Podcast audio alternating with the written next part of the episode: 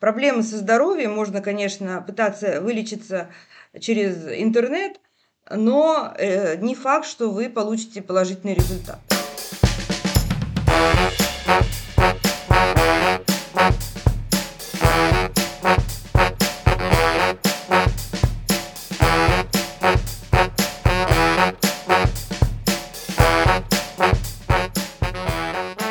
Привет, друзья! В эфире подкаст «Дизайн Прост». Ваш любимый ведущий Павел Яриц и Сергей Шимановский. И сегодня у нас э, в гостях юрист э, и трабл-шутер, э, то есть человек, который занимается э, сложными ситуациями, их разрешениями в рамках правового поля, Наталья Макаровская. Наталья, приветствую!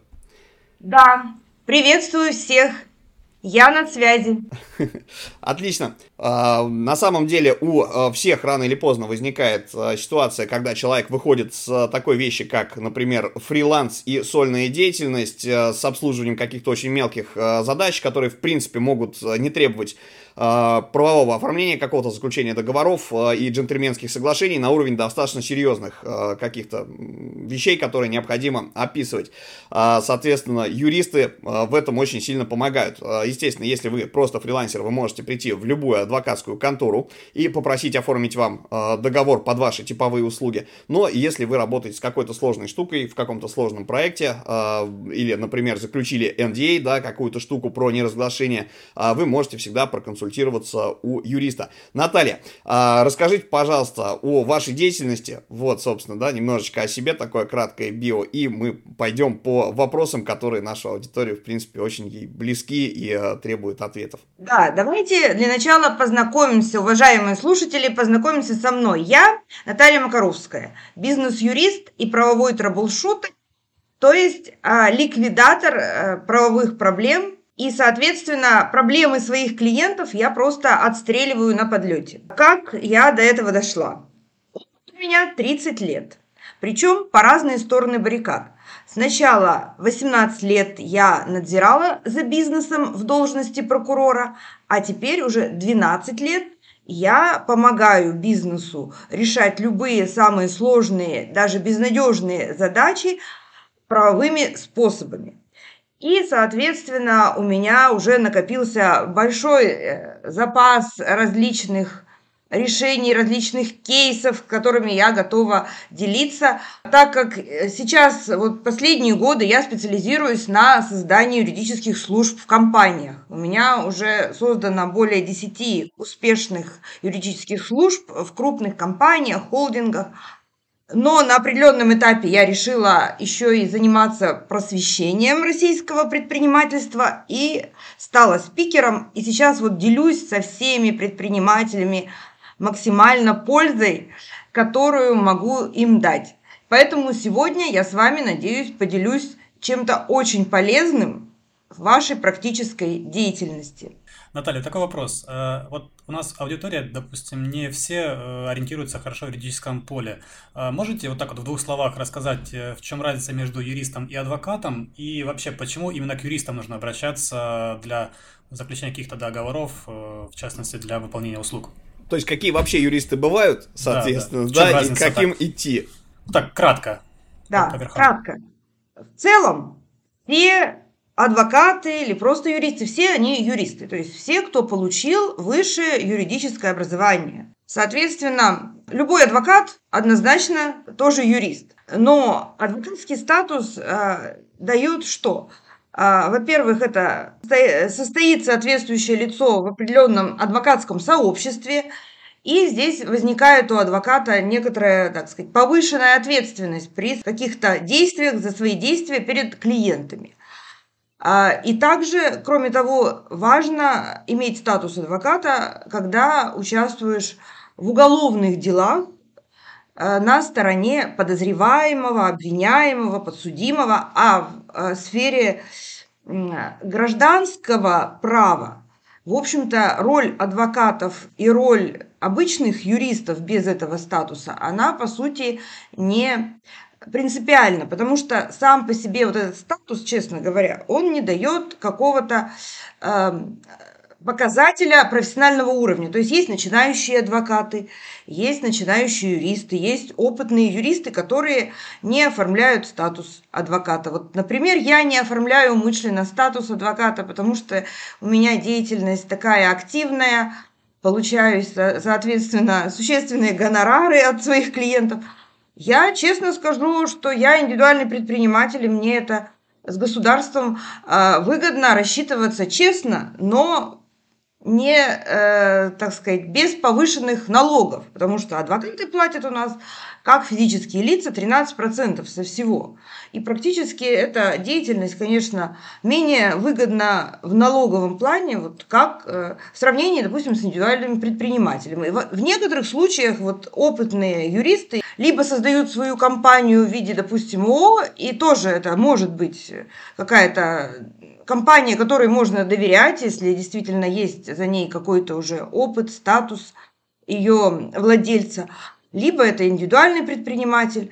Ну, а если ни то, ни другое, значит, все-таки нужно смотреть при заключении э, какого-то договора с юристом, вступление с ним в отношения, надо смотреть тогда, если нету у него никакой формы там ИПО, значит, э, наверное, должен быть хотя бы адвокатский статус, он должен в каком-то состоять адвокатском сообществе, и уже вот э, сообщество и он вместе будут отвечать перед клиентом за то, что он наделает с, вашим, э, с вашей задачей, с вашим какой-то с проблемой, потому что не всегда юристы решают задачи своих клиентов успешно. Ну, то есть, как мы говорим в нашем э, круге, то есть должны быть какие-то пруфы, доказательства его деятельности, правильно? Да, да. Вообще, в принципе, если вопрос серьезный, а, вы решить, э, вы готовы решать э, с юристом, наверное, нужно его как-то немножко проверить.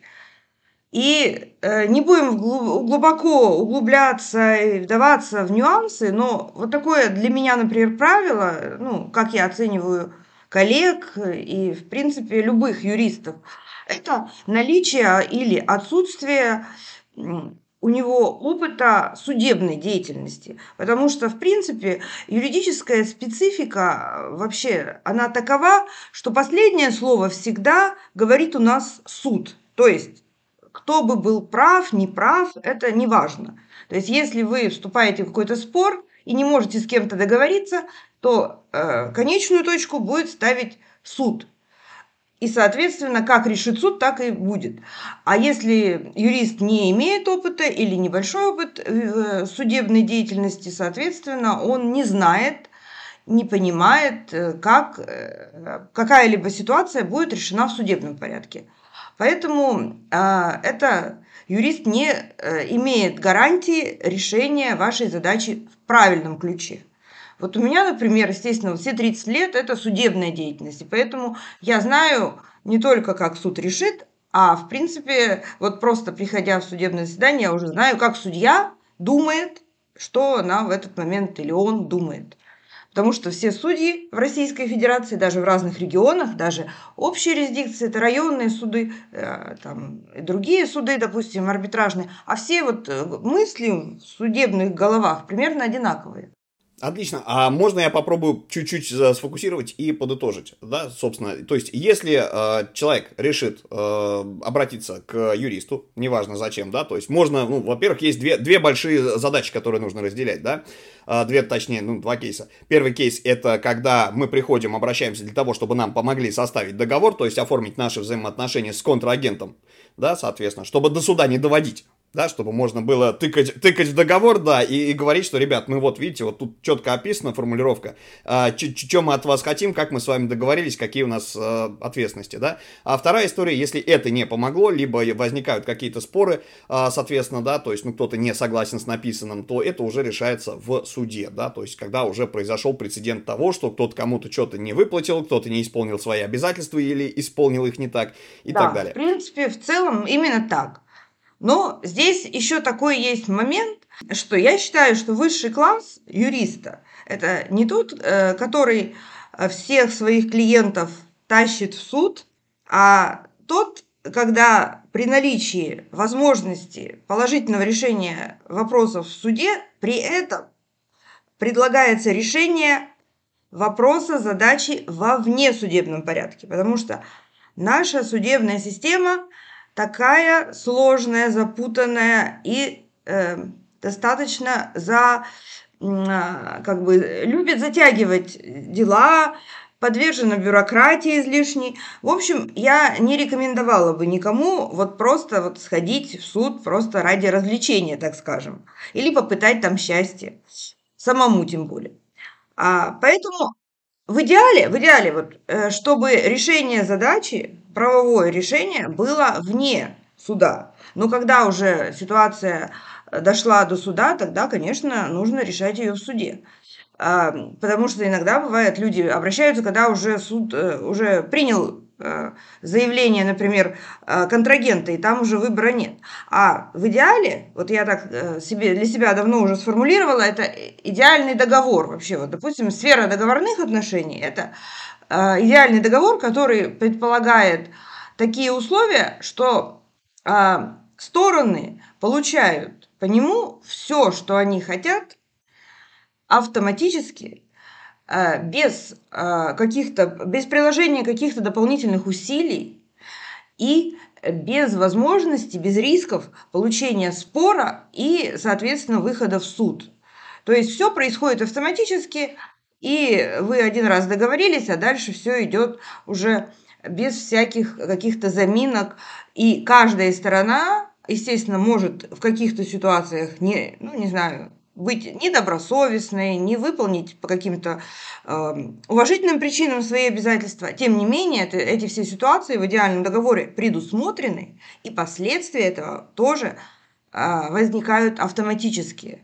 То есть тоже не э, влекут э, вот такие э, спорные, казалось бы, ситуации, они спор не влекут, а решаются уже а, по тем условиям, которые были обговорены в договоре э, практически без приложения усилий со стороны вот, контрагента.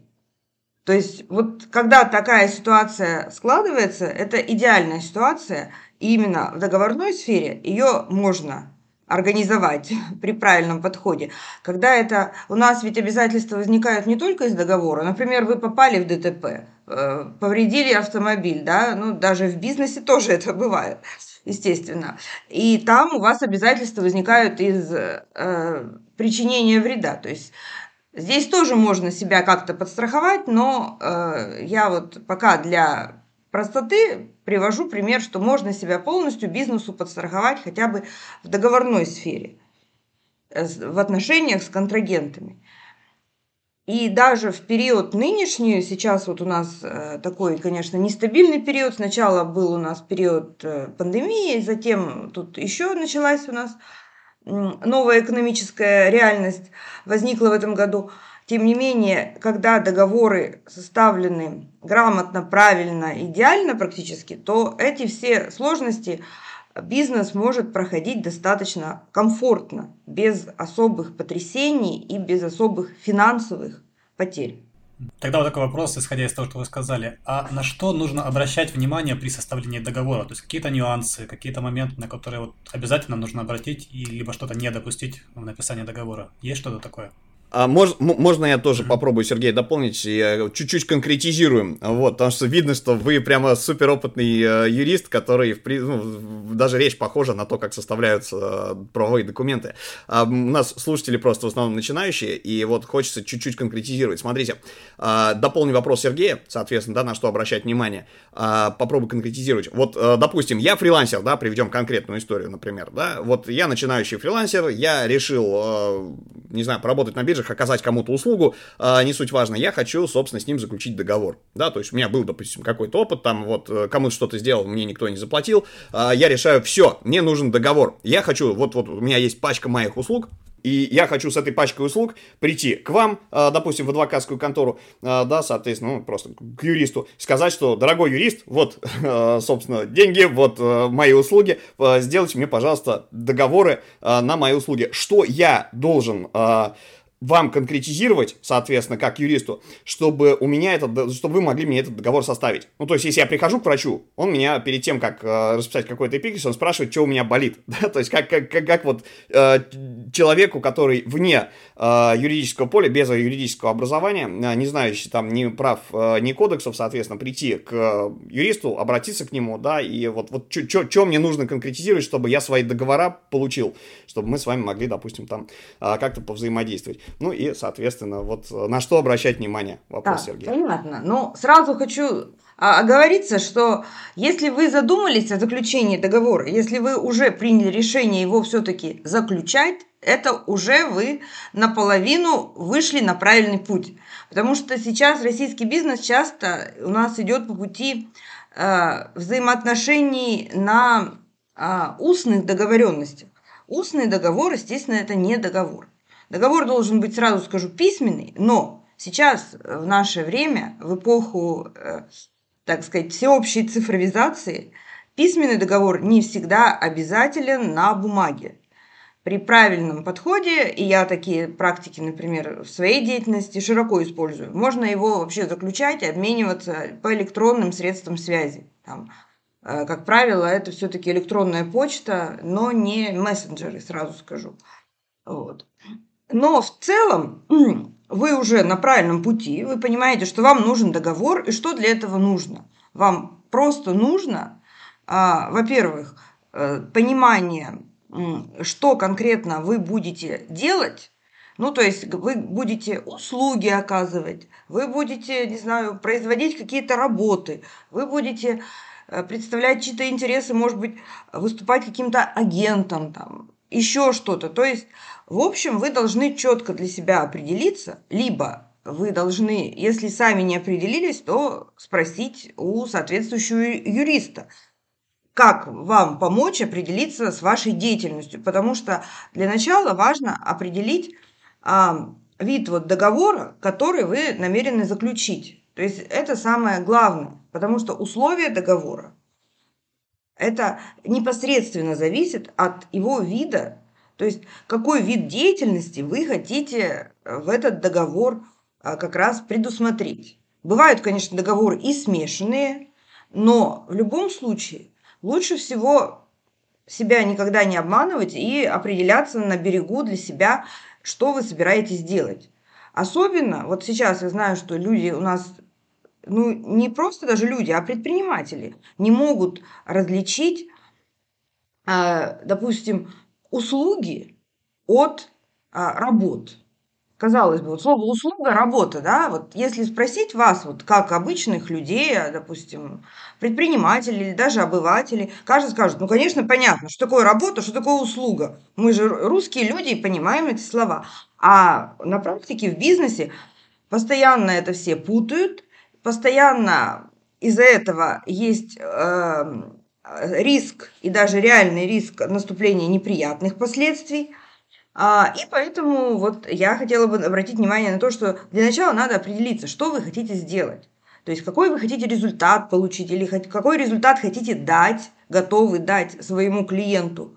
И как только вы уже четко определяетесь сами, либо с помощью юриста, дальше уже можно определяться с условиями договора. То есть, по сути, то, что вам нужно, это вот с этим определиться. Остальное вы дадите эти сведения своему, так сказать, юристу, либо сами заполните договор. А, ну и еще один важный момент. Вы должны также понимать, что если вы фрилансер, так называемый, вы должны все-таки тоже быть либо уже готовым э, признать, что вы физическое лицо, которое не хочет оформлять никаких, так сказать, э, официальных документов с государством, ну, тогда есть своя история вашей деятельности. А по общему правилу все-таки для того, чтобы в нашем государстве вести бизнес, для этого нужно официально зарегистрироваться как минимум самозанятым. Как э, максимум, если это физическое лицо, это индивидуальный предприниматель.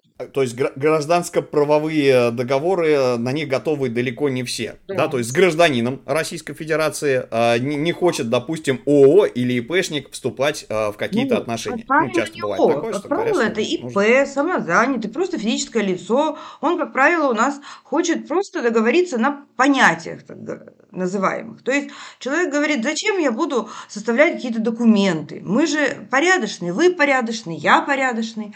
Зачем нам это лишняя бюрократия, бумаги какие-то?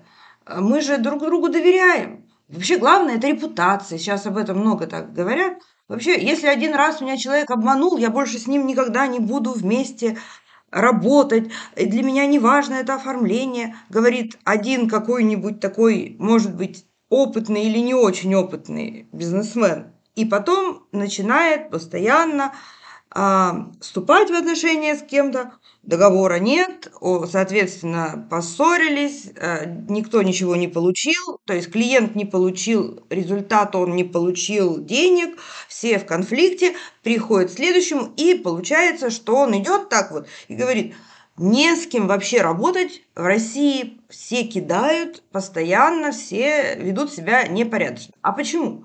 Не потому, что все кругом плохие, а просто неправильно выстраиваются взаимоотношения. Потому что в отношениях на доверии не может быть никаких результатов положительных. К сожалению, это факт. Из моей вот 30-летней практики это так. А когда люди договорились на бумаге, то есть в виде договора, и все прописали в деталях, и тогда, как правило, то есть вы можете смело идти с этим договором в суд, но в суд никто почти не идет. Ну, то есть это уже редкие исключения, когда все прописано, конфликта не возникает. В этом вот как бы секрет. То есть если вы договорились правильно на бумаге, ну, в том числе электронно, как я сказала, то тогда вы просто себя защищаете от риска попасть в конфликт, испортить отношения с партнером, с контрагентом и вообще избегаете многих неприятностей, финансовых, психологических и так далее. Вот такая вот ситуация. Окей, ну мы исходим из того, что действительно необходимо заключать договора. Да, да, соответственно, то есть договариваться и фиксировать договоренности письменно, собственно, в форме, не противоречащей э, там, гражданскому кодексу, например. А, но, э, еще раз, э, то есть, вот угу. вы сказали, удобная история, да, да что фрилансер, делать? допустим, приходя к юристу, должен описать, чем он пришел, да, отличие, отличие услуги от работ. А, то есть, если я, допустим, ну, хорошо, так вот, конкретизируем кейс. Например, я решил оказать услугу, mm да, что вот такой-то ООО договорился со мной, например, с таким-то ИП о том, что он как заказчик, а я как исполнитель, э, да, провожу работы по созданию, да, по оказанию услуги создания, например, сайта. А, да, соответственно, для того, чтобы создать сайт, я выполняю какие-то работы. Эти работы я, соответственно, расписываю mm-hmm. некую разблюдовку в самом договоре, да. либо в его приложении, да, что там э, такие-то работы будут да, произведены, да. например, закупка доменного имени, э, да, закупка, собственно, там, э, хостинга места под сайт и проведение, да, что дизайн, работы по дизайну, э, работы по разработке, по да. кодингу, да, соответственно, тестирование и запуск. понимаете, вы молодец, вы прямо уже такой человек подкованный, я смотрю. Угу. Или Э, интуитивно двигайтесь в верном направлении, что тоже важно. Видимо, опыт а, срабатывает. Так вот, здесь сразу скажу, что вообще секрет, я вам сейчас скажу два секретных слова, которые помогут вам и нашим слушателям, кто сегодня или в последующем сможет э, получить такое счастье и нас услышать. Секрет, который не знают, ну, 99% даже юристов, может быть. Или хотя бы они не знают, как его сформулировать так вот, из двух слов. В чем отличие работ и услуг? И вообще всех сфер э, договорных отношений, вот, связанных с работами и услугами. Запомнить надо просто два слова. Работы – это результат, а услуги – это процесс. Процесс и результат. Вот и отличие. То есть те же самые, допустим, разработчики сайтов, вот, к примеру, да, они могут в каких-то ситуациях оказывать и услуги, а когда-то вот при создании сайта это будут как раз работы, потому что есть результат. А если они уже берутся обслуживать какой-то сайт, например, уже когда он создан и уже какой-то поддерживать его процесс жизнедеятельности, то это как раз будет уже э, речь об услугах. То есть здесь важен будет процесс. То есть, грубо говоря, не сильно, конечно, вдаваясь в детали, можно определить так. В договоре услуг не получаем результаты. И когда у нас некоторые предприниматели, допустим, говорят, вот нам там кто-то не дал результат по услугам, да просто потому что неправильно что-то было сформулировано. Либо вы хотели результат, при этом вы заключили договор, ну, может быть, он условия содержал все-таки э, по результату, и все-таки он подряд, а не услуги. То есть э, работа – это подряд, услуги – это услуги. Так вот, ну, а может быть, просто вы не можете понять правильно, что весь ключ-то вашего, а, вашей задачи в вашем бизнесе – это процесс. То есть, например, а, поддерживать работу какого-то сайта, э, чтобы он нормально функционировал. Это как раз процесс. И здесь важно не то, чтобы он, а, получается, работал да, формально, а в то, что вот в определенные промежутки времени э, лицо, которое поддерживает его работу, оно как-то его контролирует, что-то, может быть, доделывает, может быть, что-то настраивает. Но в то же время, если правильно оформляется вот это вот эм, договорные обязательства в договоре, то это, эти нюансы, связанные с тем, чтобы все работало, как э, показатель процесса, то есть оказания услуг. Это тоже может быть предусмотрено. Но не надо, главное, себя никогда обманывать. То есть, если вы договариваетесь о процессе, то не надо надеяться, что вы просто получите результат. Понятно. То есть, если правильно подходить, то решить задачи можно. То есть, э, если мы правильно определились, у вас подряд или услуги, то внутри услуг вы можете все-таки какой-то компонент а, добавить и, полу- и гарантировать себя, что вы получаете все-таки в результат, результат какой-то, а в подряде вы можете так предусмотреть условия работы, чтобы вы а, и в ходе процесса тоже а, ну, были довольны этой процедурой. То есть ведь в любом а, процессе, ну, в, любом подряде, то есть работы тоже это процесс вроде бы, правильно? То есть здесь э, грань-то достаточно тонкая, из-за чего очень многие юристы даже э, путаются, и в судах очень много подобных споров возникает. Ну, то есть разница как между э, результатом да. деятельности будет вскопанная грядка 2 на 4 метра, э, за, соответственно, а в услугах это просто копать. Мы будем копать. Сколько непонятно. Да, но так вы понимаете, если вам вот, вы, допустим, э, какой-нибудь там, не знаю, э, фотограф или, допустим, видеоблогер, и вам нужно, чтобы какой-то ролик сделать, и вам нужно, чтобы человек копал эту грядку, понимаете? Вам нужен процесс что человек вот вышел э, в поле там или в огород, а вы снимаете это, допустим, и делаете какой-то видеоролик. Вот, ну так, например, да, угу. так, грубый пример, но так. Ну, ну а если вы, допустим, э, сельхозпроизводитель, допустим, и вы, вам нужно нанять работника, который будет скапывать грядки, чтобы туда посадить какие-то, не знаю, культуры, чтобы они потом выросли и потом собрать урожай.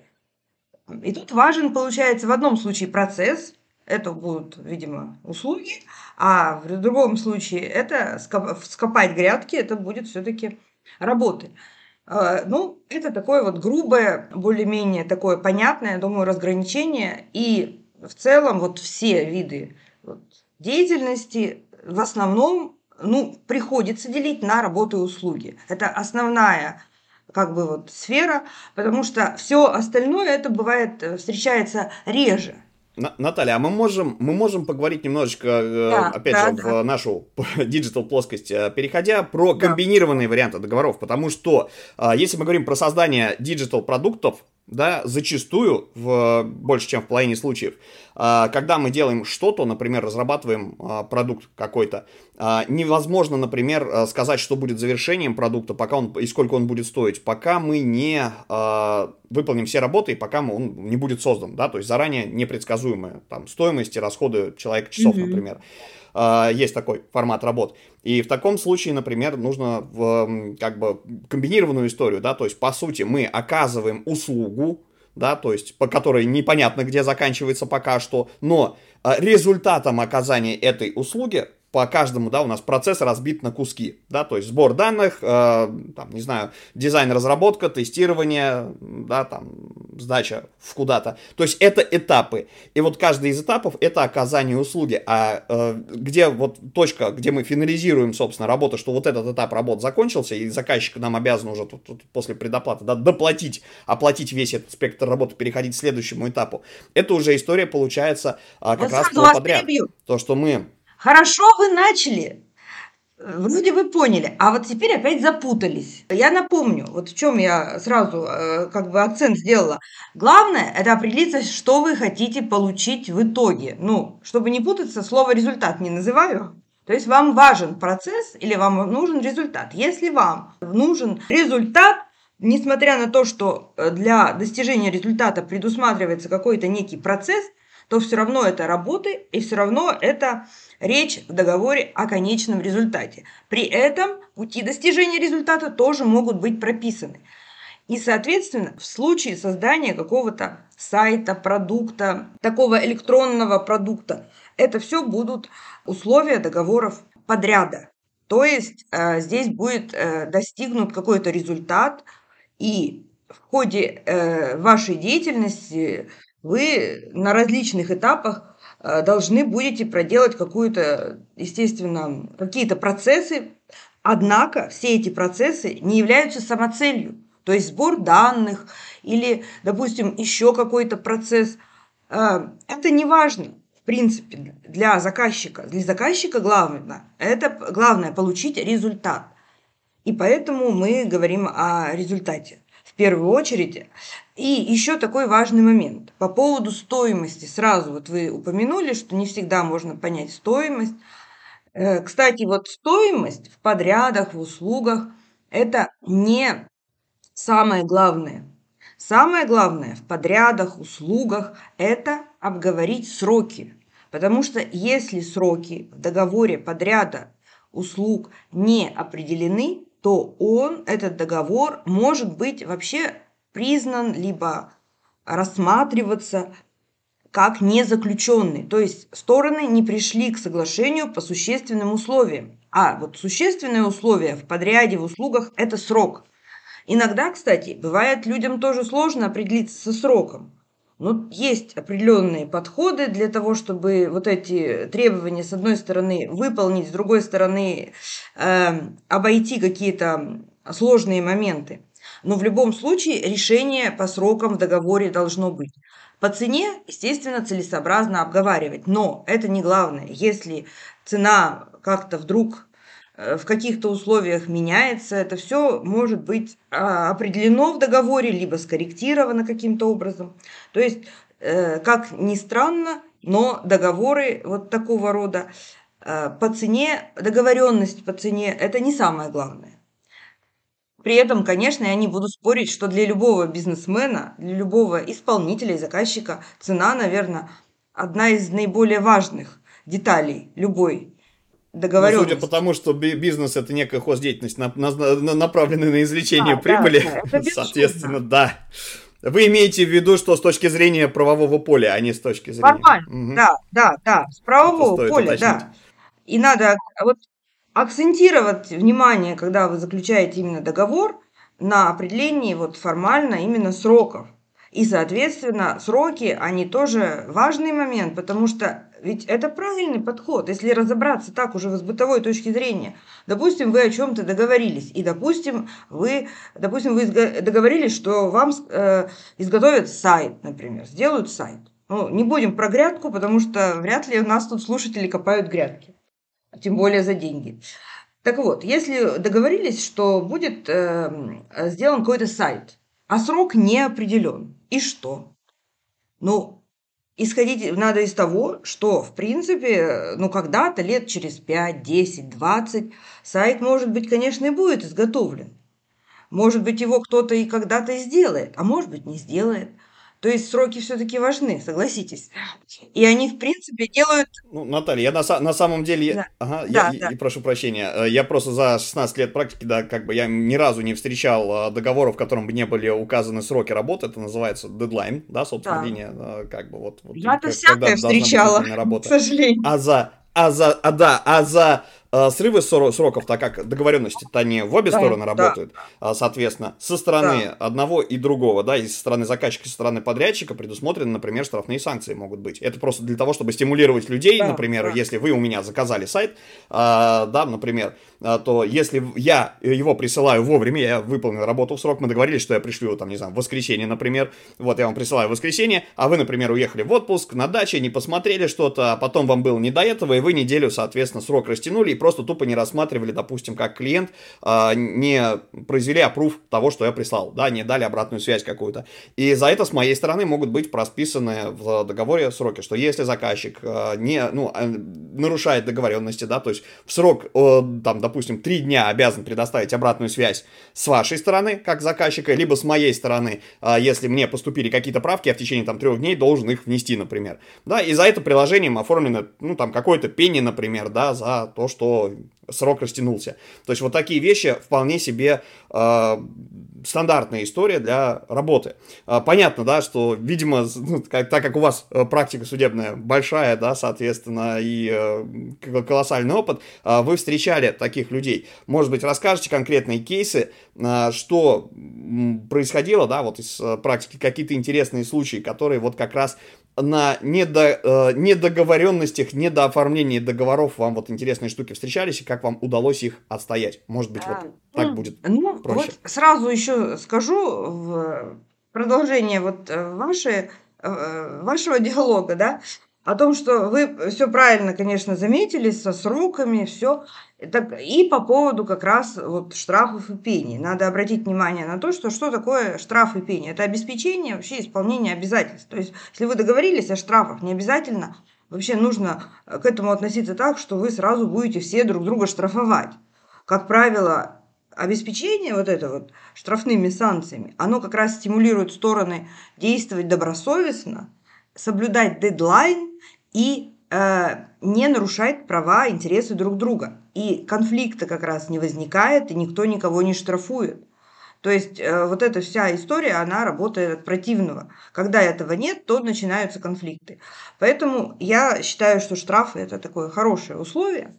Но в некоторых ситуациях, вот, э, какие у меня были на практике, например, были ситуации, когда а, работы, допустим, были как раз вот были, причем крупный подрядчик, там заказчик, это крупные компании достаточно, тем не менее умудрялись заключить договор, в котором все-таки не предусматривали конкретного срока, потому что они не предусматривали даже, э, ну, буквально вот эм, какого-то, э, какой-то конкретики. Почему?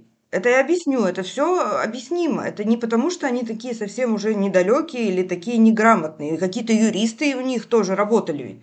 Просто, допустим, какая-то ситуация складывается так, что в настоящий момент а, а, вы еще не готовы а, к тому, чтобы ваш, а, ваш подрядчик, например, начал ваши, производить нужные вам работы. И, или, допустим, подрядчик говорит, вот сначала должно произойти вот то-то, то-то, то-то, может быть, грубо говоря, после дождичка в четверг, когда вот эти события не факт, что наступят и не определены точно, ну, допустим, вот э, число, дата, допустим, 1 января, это, это уже наступит точно. Вот что бы ни произошло, если наш мир будет существовать, 1 января наступит, допустим, 23 года, да. А вот э, что э, что-то такое, допустим, что к вам э, приедет э, теща в гости, она может и не приехать. Ну так. Я утрирую, но тем не менее. А бывает э, часто вот все-таки люди считают, что нужно как-то обусловить это начало течения вот срока в договорах, в том числе подряд. И вот у меня были такие практики, когда компании не усказывали конкретного срока, указывали такой вот ориентировочный срок.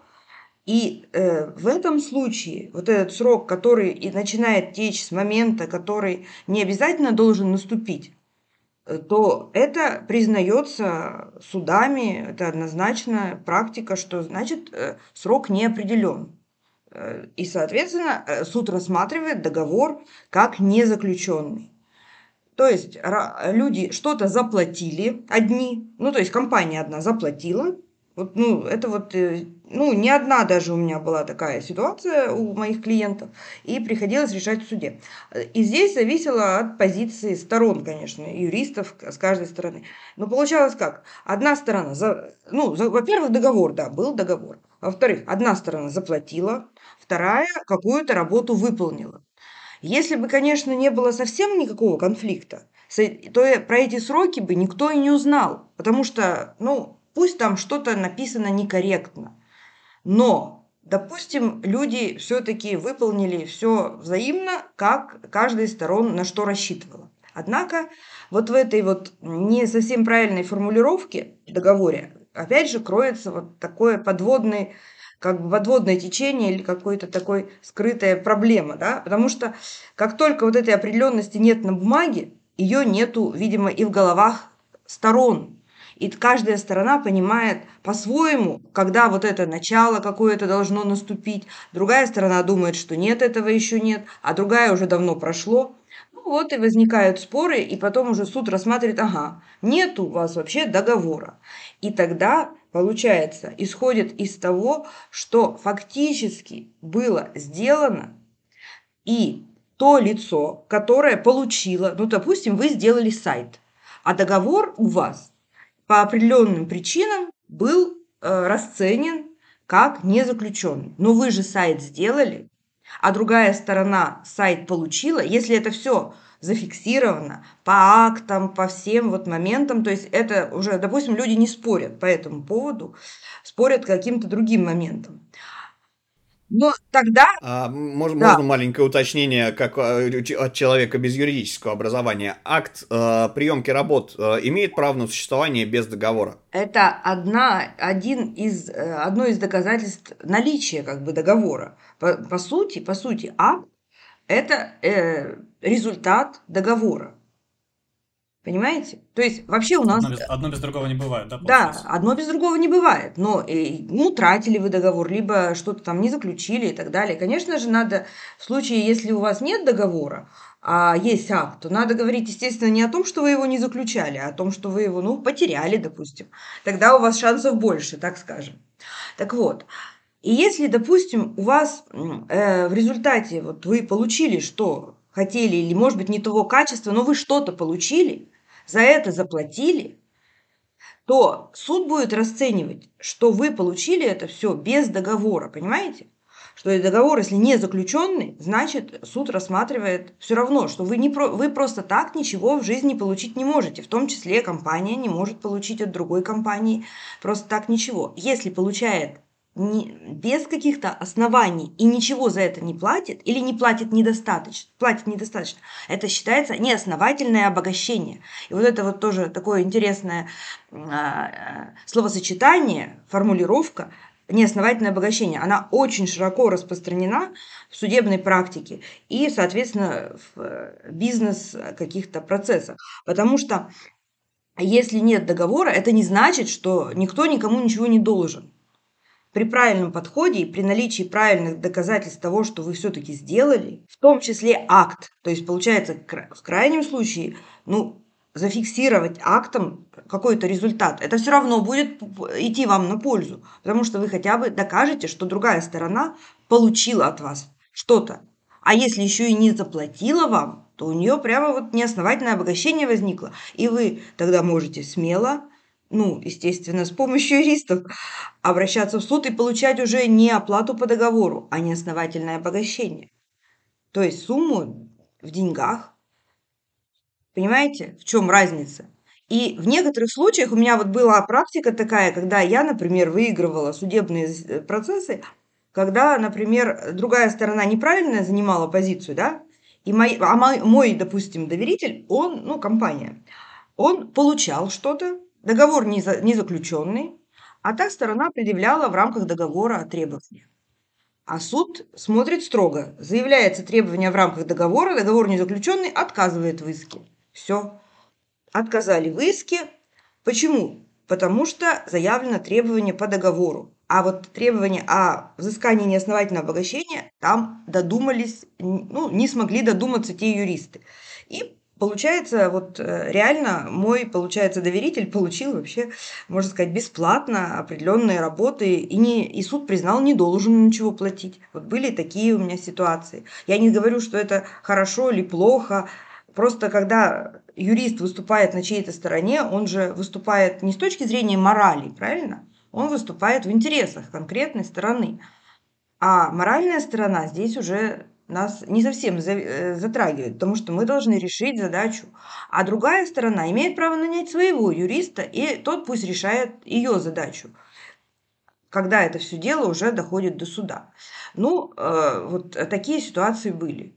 То есть э, я хочу сказать, что когда договор даже не заключенный, в этих случаях все равно спасти ситуацию можно. А с другой стороны, были, естественно, широко у меня использовалось в практике, когда договор отсутствует, либо явно он не заключенный, сразу же обращались э, в суд э, в интересах моих клиентов сразу с требованиями о взыскании неосновательного обогащения. И суд, естественно, удовлетворял это требование, потому что были доказательства того, что работа какая-то была исполнена. А учитывая вот эти все моменты, когда начинается конфликт, э, вторая сторона начинает обращать внимание, ага, договор не заключенный, ага, вот там что-то не так – а по сути уже не спорит с какими-то важными моментами, соглашается, и тогда проще бывает защитить интересы клиента. Ну, а с этим вы, получается, не спорите. Ну, хорошо, значит, все. Тогда с вас все и взыскиваем. Вот такие бывают ситуации. Отлично. Поняли, да? Примерно. В целом, да. А, сложная на самом деле очень юриспруденция, да, то есть, э, ну, реально сложно воспринять некоторые моменты. Да, Можно да. еще такой момент э, уточнить. Э, допустим, договор заключен, но договор, да, как говорить, вот мы возвращаясь там к услугам, например, и подряду, есть такая формулировка, как название договора, да, договор называется договор о предоставлении услуг, например, а по сути это выполненные работы, да, соответственно. И вот насколько важно, чтобы название договора соответствовало как это, существу, да, получается, договора, то есть тому, что ну, внутри. Сразу вам открою небольшой секрет. А, существо договора важно, а название не важно. Договор может вообще не иметь никакого названия, теоретически. Договор номер там 5 от такого-то числа. Все. Не обязательно с точки зрения закона его называть. Если вы его назвали неправильно, однако четко и ясно определили в нем внутри, условие, это тоже никакого риска не несет. Однако, если вы перепутали внутри наименование сторон, а, обязательства взаимные и так далее, тогда вы получаете просто такую широкую, широкое поле для возникновения различных споров со своим контрагентом. Это не значит, что договор сразу обречен, или вы сразу будете иметь какие-то неприятности, но вы создаете огромные риски, и просто провоцируете своего партнера на то, чтобы он начинал с вами при малейшей недовольности, э, не, при малейшем недовольстве какой-то ситуации, или, допустим, у него э, с финансами что-то не в порядке. И вот он начинает с вами спорить. Потому что, когда сначала люди договариваются, вроде все такие добросовестные изначально, как правило, да, а потом возникают какие-то ситуации, и люди просто вынуждены пытаться как-то уйти от исполнения своих обязательств, либо не могут исполнить свои обязательства. И возникает э, конфликт, который периодически, а то или часто приводит в суд стороны. Вот я и хочу сказать, что если правильно все сформулировать внутри договора, то, как правило, спор э, не возникает, либо он не возникает в суде, либо легко решается в суде без, кстати, больших расходов на юридическую помощь, потому что простое дело можно решить, наверное, в суде и при помощи самого неопытного юриста, специалиста, кто может просто написать какой-то стандартный иск. и все и так само собой решится. А в каких-то ситуациях нужно вот как раз привлекать опытного юриста, который применит какой-то нестандартный подход, найдет какие-то лазейки в ваших интересах и вытащит все-таки ваши интересы, спасет вас, несмотря на то, что вы допустили какие-то ошибки при заключении и, допустим, даже при исполнении договора. Вот такая вот ситуация. Окей, а, Наталья, еще немножечко, да, уточнить, потому да, что, ну, да, еще да. раз повторюсь, Давайте что далеко не вся аудитория Конечно. владеет терминами. Да, и так, так, такая, такая вот штука. А, ну, просто вот, да, пояснение слушателям, что называется. А, просто, ну, если, если вспоминать школьное правоведение какое-нибудь, да, там, э, гражданское право, вообще, да, у нас а, люди часто не понимают, что значит слово право, да, то есть право это некий, а, некий регламент, ограничитель, да, собственно, который а, регулирует человеческие взаимоотношения, да. да, социальные. То есть это, как это, регулятор называется, да, если юридическими терминами выражаться. То есть эта штука, а, да, то есть иметь право, это это значит, что э, иметь возможность реализовать какие-то отношения, они защищаются законом, и э, что у другой стороны, соответственно, там, где возникает право, там возникают да, и вы обязанности. правильно мыслите, у, абсолютно у, господи, верно. Господи. Можете этот момент вот пояснить, такой микроурок правоведения для тех, кто в танке? А, а вот э, такой микроурок. В принципе, конечно же, любые права и обязанности, они между собой переплетаются. Если вы на что-то имеете право, соответственно, э, какая-то другая сторона должна иметь соответствующую обязанность. То есть не бывает, э, получается, прав без обязанностей. Все равно у кого-то обязанности возникают в результате ваших прав.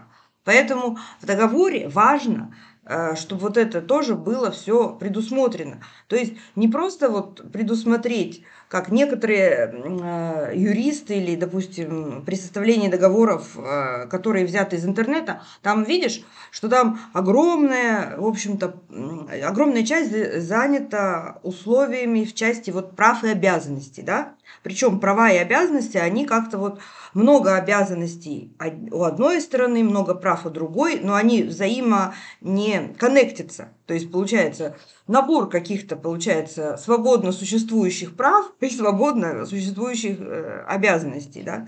И, а главное в договоре, вот для того, чтобы избежать вот этого диссонанса, э, здесь ведь главное предусмотреть вот именно в предмете договора обязательства сторон, обязанности, обязательства основные по предмету договора, что самое главное. А вот в обязанностях там уже должны быть сопутствующие какие-то моменты, э, такие технические больше. Что-то представить какой-то документ, получить в какой-то срок ответить и так далее. А главное определиться четко с тем, что кто должен сделать. То есть один человек должен изготовить что-то, допустим, допустим, сайт. Ну и все вокруг сайта. Ну, это так, это понятно, наверное, многим слушателям. А другая сторона должна оплатить. А, вот стоимость, да, это может корректироваться, но главное, что все-таки это должен быть определен порядок. Допустим, тот же в идеале написать все-таки срок оплаты. Потому что а, важно ведь тоже, чтобы деньги были получены не когда-то, а в определенный срок. Я сразу говорю, что если срок оплаты не оговорен, то здесь может быть это тоже расценено э, при наличии спора, что здесь должно быть применяться правило о разумности. То есть это не совсем все плохо будет. Но для того, чтобы вы могли реально рассчитывать на что-то, э, то есть на получение денег, конечно, в договоре должен быть срок получения этих денег.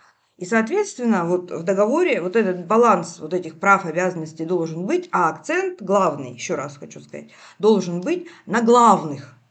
Вот главные права и обязанности – это, точнее сказать, обязанности, взаимные обязанности, так скажем. Вот главные взаимные обязанности – это предмет договора, понятно? И это самое главное. И если вы его неверно определяете, дело даже не в том, что договор там что-то там с ним случится. Вы просто результаты не получите.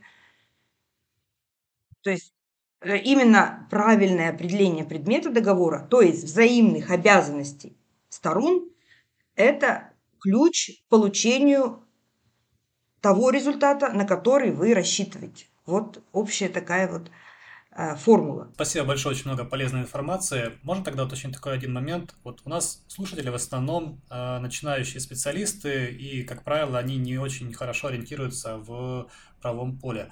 Вот если человек выступает, допустим, как посредник, то есть есть ли какие-то разницы в этих договорах, и вот, возможно, как раз для начинающих, э, есть ли какие-то ресурсы, которые следует изучить перед тем, как начинать какую-то деятельность в плане выполнения э, разработки тех же сайтов, да? То есть какие-то, может быть, э, ну, грубо говоря...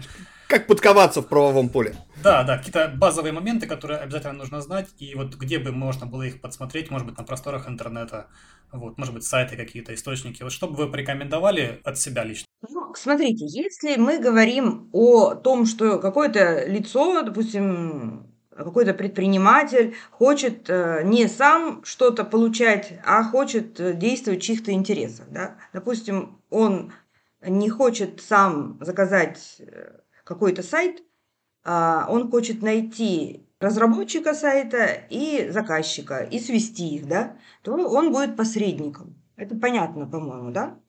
И, соответственно... Агент, да. А, Агент. Ну да, мы так его обозначим агентом. То есть э, у нас э, существует целый ряд посреднических договоров, и, но, как правило, из всех самые вот применяемые именно в такой вот деятельности, работы, услуги, именно агенты, то есть агентский договор. И в этом случае здесь правильно себя позиционировать, потому что некоторые у нас, ну не просто некоторые, много, множество предпринимателей в российском вот поле, выступая по сути агентами, они называют себя, например, заказчиками. Но они на самом деле по сути не заказчики. И не надо этого путать, и не надо себя неправильно определять, неправильно позиционировать. Здесь дело не в том, что он себя неправильно назвал. Он ведь и взаимные Обязательство предусматривает, даже если составляет договор неправильно, либо вообще договор не составляет. А здесь какой ключ? Если вы действуете в чьих-то интересах, соответственно, вы ну, выступаете, допустим, агентом. Здесь тоже идеально, конечно, выступать тоже в рамках договора. То есть между э, с тем лицом, чьи интересы вы будете представлять, тоже какой-то договор все-таки заключить. Для того, чтобы ваши взаимоотношения тоже принесли вам нужный результат. У вас, как агента, есть возможность, право получить агентское вознаграждение. А вот на каких условиях, какой момент вы его получаете, это как раз можно предусмотреть в договоре. Там есть ну, достаточно широкое поле для определения вот этих условий. Поэтому, как вы договариваетесь, вы можете эти все моменты учесть. И что касается, э, допустим, коротко, для того, чтобы хотя бы более-менее понимать, кто вы, что вы в правовом поле, то есть вы подрядчик, заказчик, агент.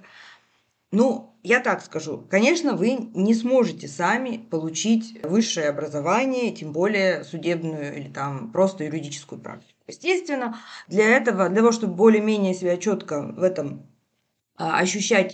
Для этого нужна и практика, и, кроме того, нужна а, какая-то, ну, какое-то обучение. Но для того, чтобы какие-то азы хотя бы понять, ну, на самом деле не надо читать никакой практики, и я бы не рекомендовала читать там какие-то советы на сайтах. В некоторых случаях в интернете множество вредных советов можно найти, даже не поняв, что они вредны. Потому что вы же не разбираетесь в юриспруденции и не можете отсеять то, что дается вам грамотным лицом, либо то, что дается какой-то такой же человек неграмотный, просто посмелее и вот делится своим пониманием этого мира. Так вот, самое простое – это все-таки гражданский кодекс. Можно его прочитать, он действительно доступен в интернете, последние редакции, это вообще элементарно. И прочитать как раз те разделы, тех, э, вот эта часть вторая Гражданского кодекса, там все у нас сделки э, разделены на разделы, то есть э, подряд, услуги. А, и также есть у нас и посреднические договоры, агентирование. То есть, в принципе, в Гражданском кодексе вот эти разделы каждый может найти и почитать. Не, не гарантирую, что все все поймут – но прочитать могут, э, смогут каждый сможет. И какие-то моменты станут понятными, какие-то моменты, возможно, наоборот, вызовут какие-то вопросы. Ну, а в этом случае, наверное, нужно просвещаться, пользоваться, не знаю, какими-то, не знаю, социальными сетями, подписываться на юристов, слушать какие-то полезные вот такие, э, как наши мероприятия, например. Ну, многие юристы, например, ведут каналы, телеграм-каналы, допустим, YouTube-каналы, э, еще какие-то ресурсы. То есть все-таки читать самому в интернете это меньше шансов, что вы что-то толковое для себя получите. Но что, ну, ну однозначно можно, могла бы рекомендовать, это вот сам гражданский кодекс. Вот такой общий совет. А я бы, наверное, в лес и посоветовал слушателям, на самом деле, да, потому что ну, попытки прочесть гражданский кодекс, он же, кстати, еще статьи регулярно обновляются у нас, дополняются, это же все живет и процветает вместе с обществом. А, так вот, э, я рекомендую все-таки, если, э, друзья, вы не э, ориентируетесь, плаваете в терминах вообще, а это нормальная история, потому что, ну, это можно жизнь потратить на то, чтобы все законы изучить и стать юристом. А, но в первую очередь, если вы совсем вообще не Копенгаген ни в чем, я рекомендую школьный учебник правоведения. А, там, скорее всего, будут даны основные термины определения, ну, хоть как-то сможете ориентироваться.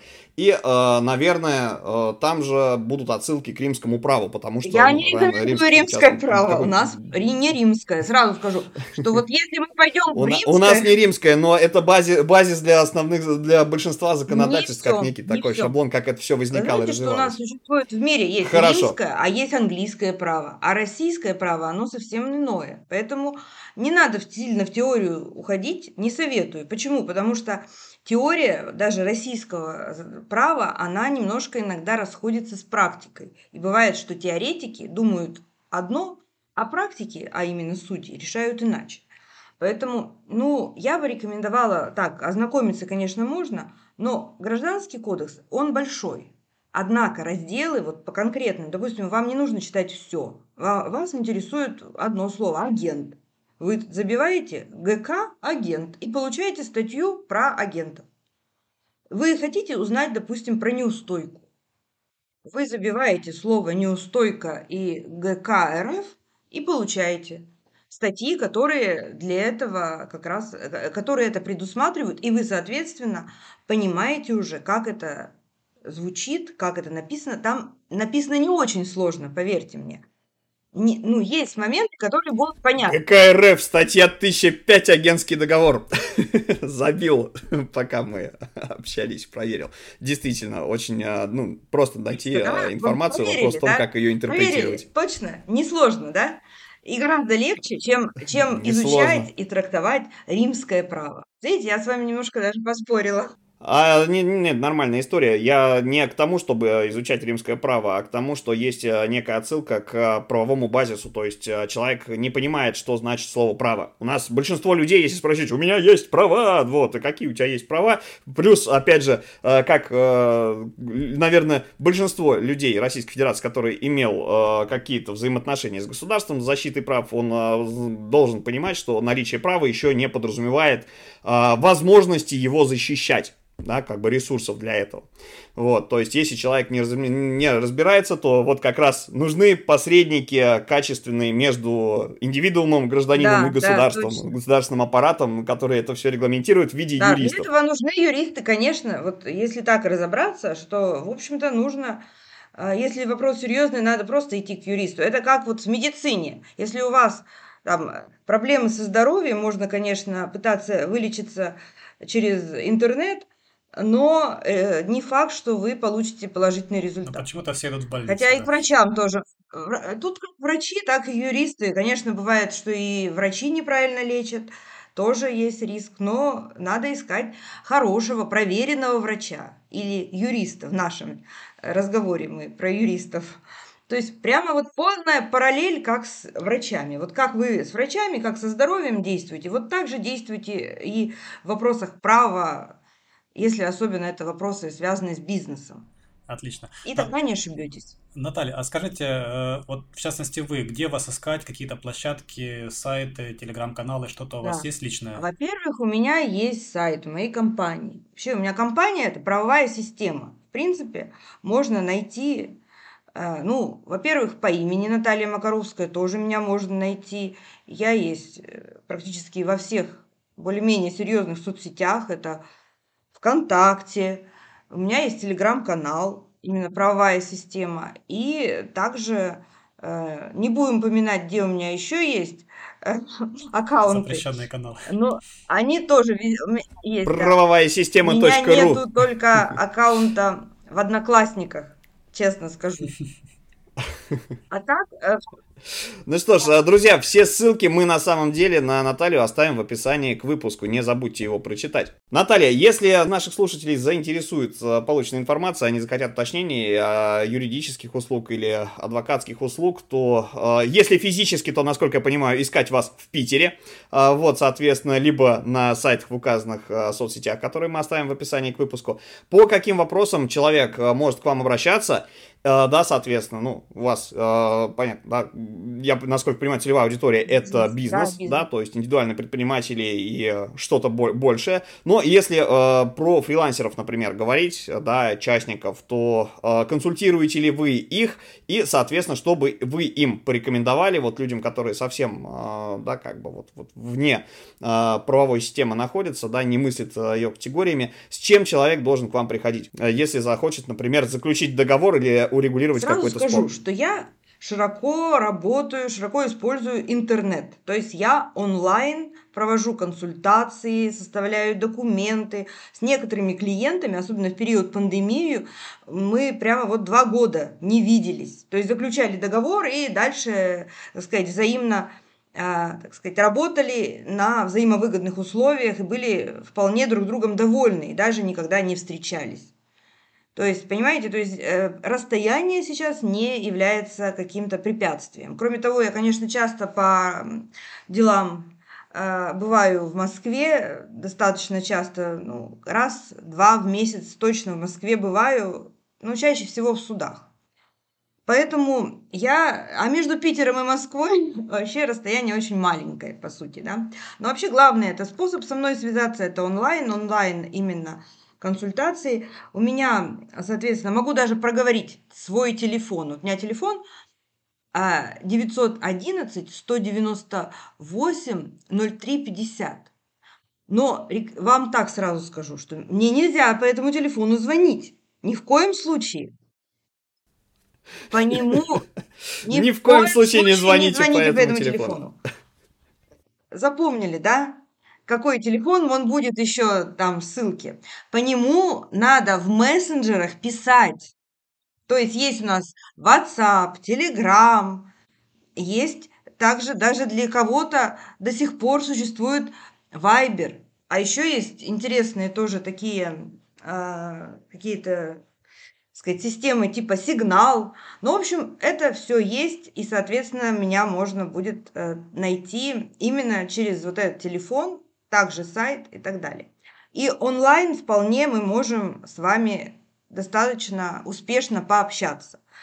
А с чем надо идти? Вот если вы решили создать бизнес только, ну, допустим, вы решили как-то легализоваться, можете на этом этапе уже обращаться. У меня есть такая практика, я даже в прошлом году двухмесячном э, обучении в Питере принимала участие в качестве спикера и наставника для начинающих предпринимателей. Это федеральная была программа. И там прям два месяца всех интенсивно учили начинать бизнес.